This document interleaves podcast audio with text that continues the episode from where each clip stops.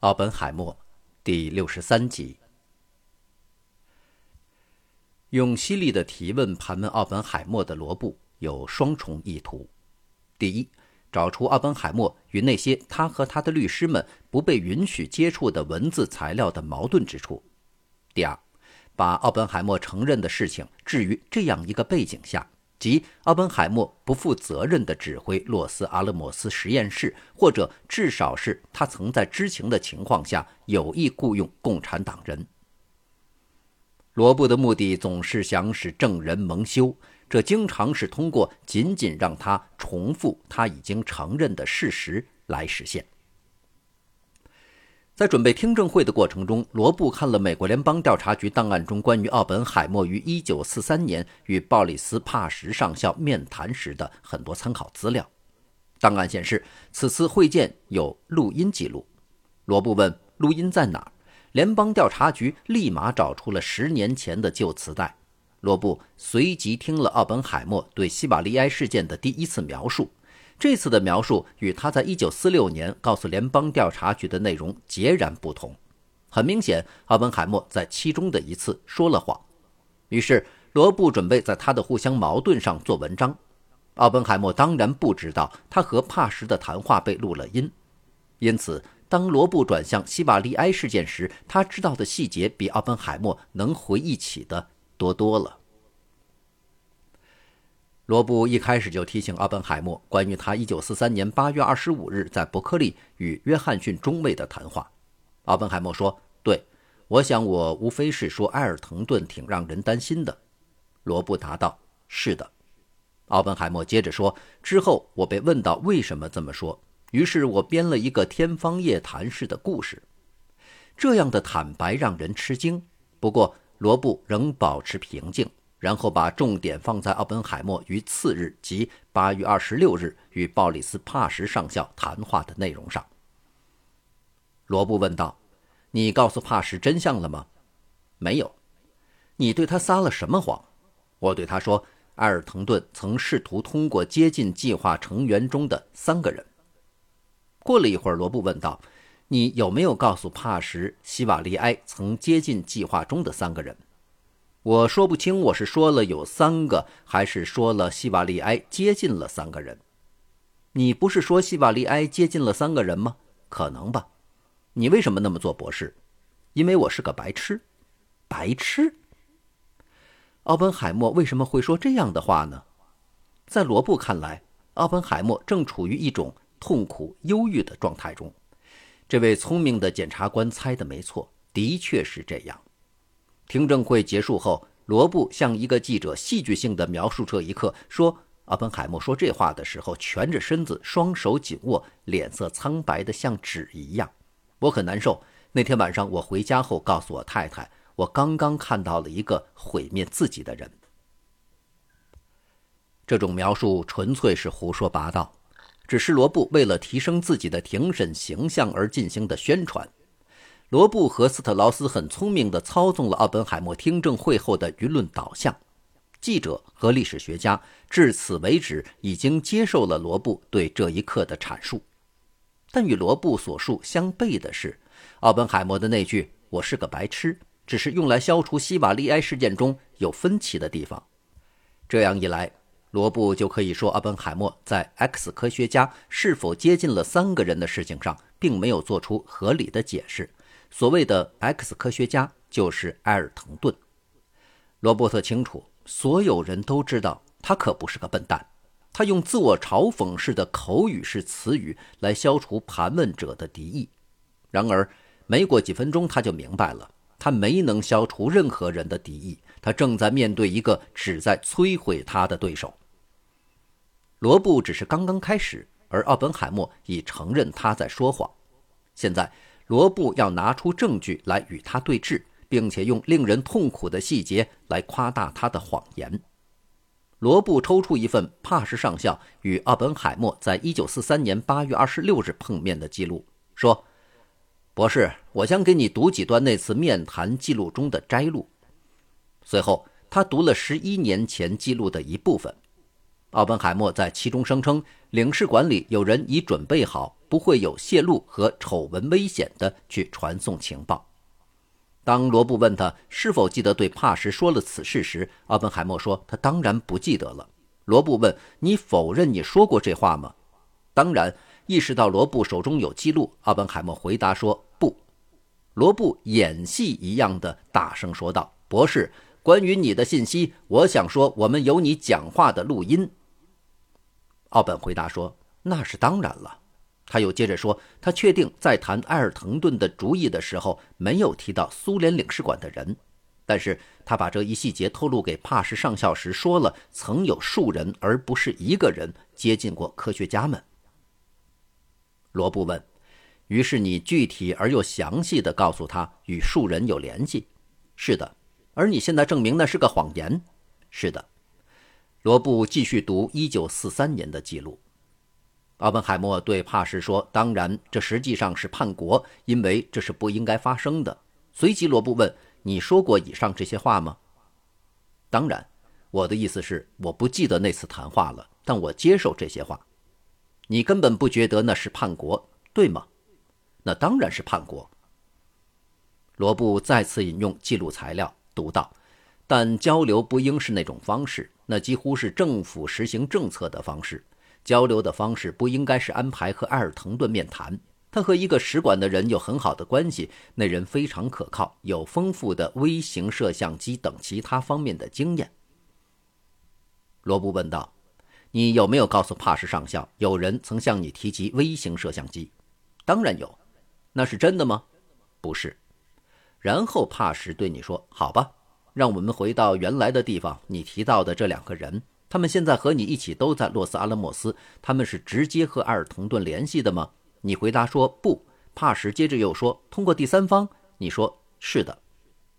罗布总结道，也就是说，你告诉帕什是西瓦利埃来做联系工作的，对吗？好像是吧？难道不是吗？是的，这件事儿除了埃尔滕顿这个名字，其他都纯粹是编造的。由于他的当事人此刻表现出真切的局促不安，律师加里森最终还是打断了让人饱受折磨的盘问，并问格雷：“主席先生，我能就这一点提出一个问题吗？”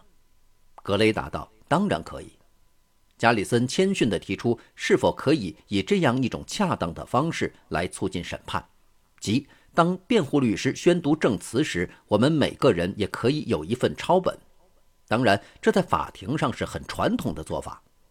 经过讨论后，格雷和罗布同意，可能在今天晚些时候，负责机密的官员会对档案的公开化做出决定。当然，罗布已经有选择的读过证词了。律师的干涉有些太晚了，对解救他正在饱受煎熬的当事人几乎没有什么帮助。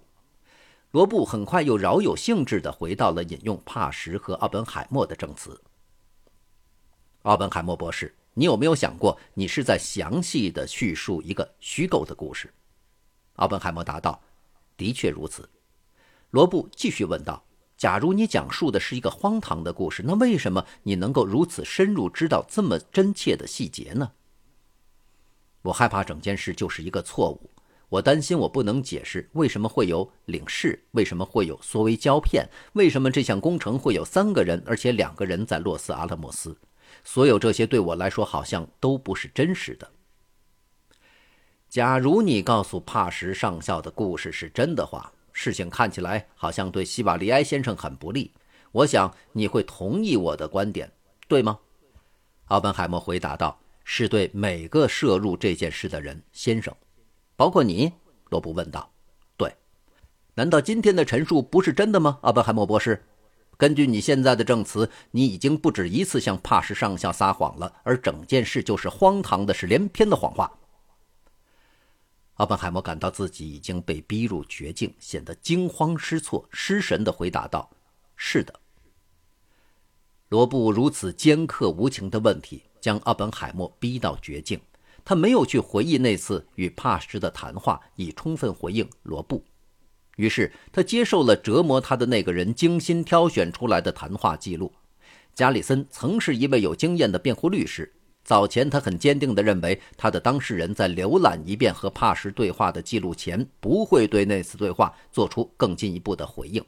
他早该反对罗布对奥本海默设下的圈套，但是加里森却对谈话未提出任何异议，而奥本海默则坦然走进圈套。其实，奥本海默也不需要这么早就屈服退让。对于他告诉帕什的令人费解的故事，是有一个解释的。他远远不及罗布为了耍花招使他接受的解释那样具有诽谤性。回想1946年，埃尔滕顿曾告知联邦调查局苏联领事馆的彼得·伊万诺夫，最初建议他联系和伯克利的放射实验室有关联的三位科学家：奥本海默、欧内斯特·劳伦斯和路易斯·阿尔瓦雷茨。阿尔滕顿仅仅是认识奥本海默，并且还不足以向他寻求与俄国人共享信息。但似乎很有可能的是，假设埃尔滕顿在希瓦利埃面前提到了这三个人，而后希瓦利埃恰好又在奥本海默面前特别提到了他们，或者至少表明埃尔滕顿无意中提到了其他的两个人。因此，在给帕什叙述他所指的关于阿尔滕顿的事情的时候，奥本海默提到了这三位科学家。关于奥本海默讲述的这个荒诞故事的所有解释中，这个解释是最有意义的。从联邦调查局的证据显示，也是最有说服力的。很明显，原子能委员会的官方历史学家理查德·休利特和杰克·霍尔得出了一个相似的结论：奥本海默的故事尽管起到误导作用，但是真真切切地达到了效果。然而不幸的是，之后就变得曲曲折折，令人费解了。为什么呢？最令人信服的答案来自结案前奥本海默本人的解释。他的解释不仅符合大家所关注的公认的事实，同时也符合他的性格。尤其如他五年前在大卫·伯姆面前忏悔的那样，他倾向于在事情进展很快的时候说出不理智的话。针对格雷主席质疑他在1943年是否将事实告诉了帕什和兰斯戴尔，以及西瓦利埃事件的真实性问题。奥本海默做出了回应。我告诉帕什的故事不是真的，涉及这个工程中的没有其他人，只有一个人，那就是我。我当时是在洛斯阿拉莫斯，但绝不包括其他在洛斯阿拉莫斯的人，也不包括在伯克利的人。我可以作证，希瓦利埃并没有提到苏联领事，这都是我真切的回忆。我能够知道埃尔滕顿与领事的联系是可以想象得到的，但是。我相信我能做到的只有依情况讲出故事的细节，而在这其中，由我所引出的越来越详细的细节，则是不真实的故事。而今，当你要我找出比我这个傻瓜更有说服力的证据来解释为什么我要做这些时，我就会变得更加难以理解。在那个时候，我觉得自己被两种利害关系所驱动，一种就是我的感觉。我必须弄清楚事实是否像兰斯戴尔说的那样，这件事有没有涉及到放射实验室？如果有，那么埃尔滕顿是最有可能卷入其中的人。我的叙述使整个事件变得严重了还是轻松了，我不知道。但我不会说出这个简单的事实，即希瓦利埃和我说过这件事，没有其他人涉入其中。与希瓦利埃的谈话也是简短的。从他的口气中，我知道他并不想参与到这件事情当中。阿本海默继续详述道：“我本该立即并且完完全全、准准确确地告诉他这个故事，但这对我来说是一种矛盾。而且我习惯给那些聪明的人一些提示，而不讲述整个故事。当他们要求我详尽叙述时，我起错了头。那种认为希瓦利埃会和很多参与计划的人聊天的想法。”是没有任何意义的，在这个任务中，他既不像也不可能是中间人，这里面没有阴谋。但我确实向格罗夫斯将军证明了西瓦利埃，我告诉他这儿确实没有三个人，事情发生在我家，并且是针对我的。因此，当我编造了这样一个糟糕的故事时，不想揭穿谁是中间人的意图就显而易见了。接下来。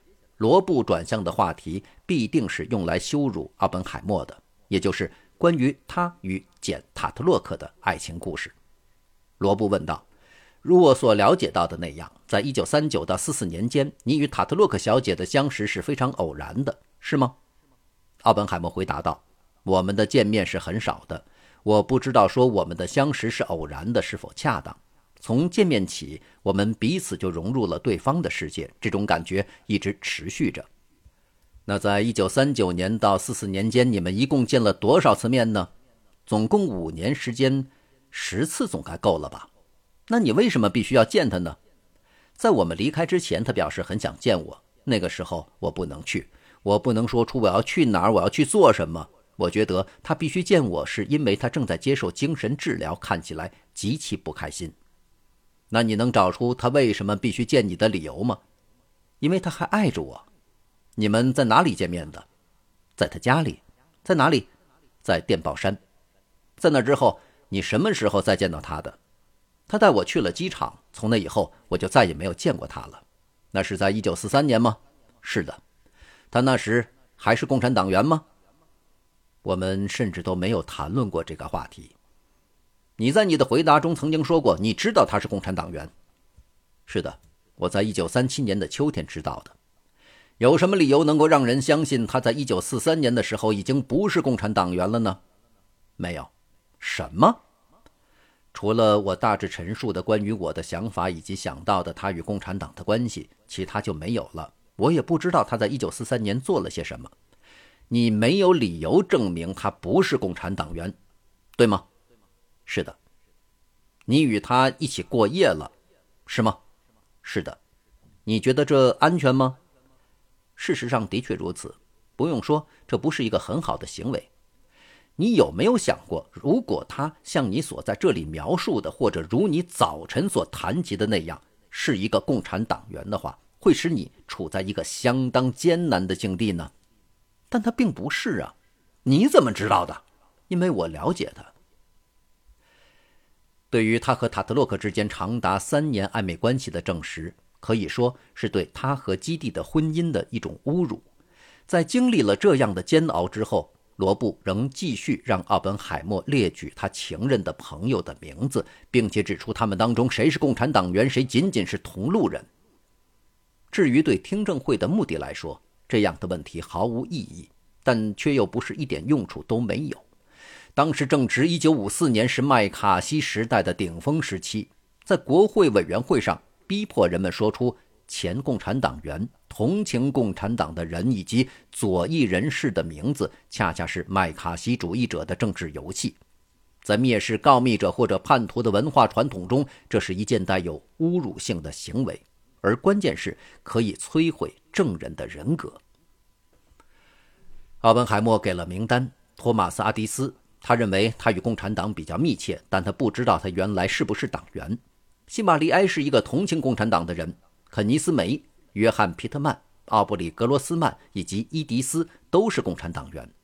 在认识到罗布的这种羞辱性手段后，奥本海默讽刺地问罗布：“这个名单够长了吧？”事实上。这份名单是他早就已经得知了的，而罗布对奥本海默的无情的连续打击也付出了他的代价。奥本海默开始不假思索地回答：“我认为，在战斗中，对于已经发生的或即将发生的事情，士兵所需要做的，除了考虑下一步该做什么以外，就没有时间去思考其他问题了。就像在搏斗中一样，搏斗就是搏斗。我从来不考虑自己。”许多年以后。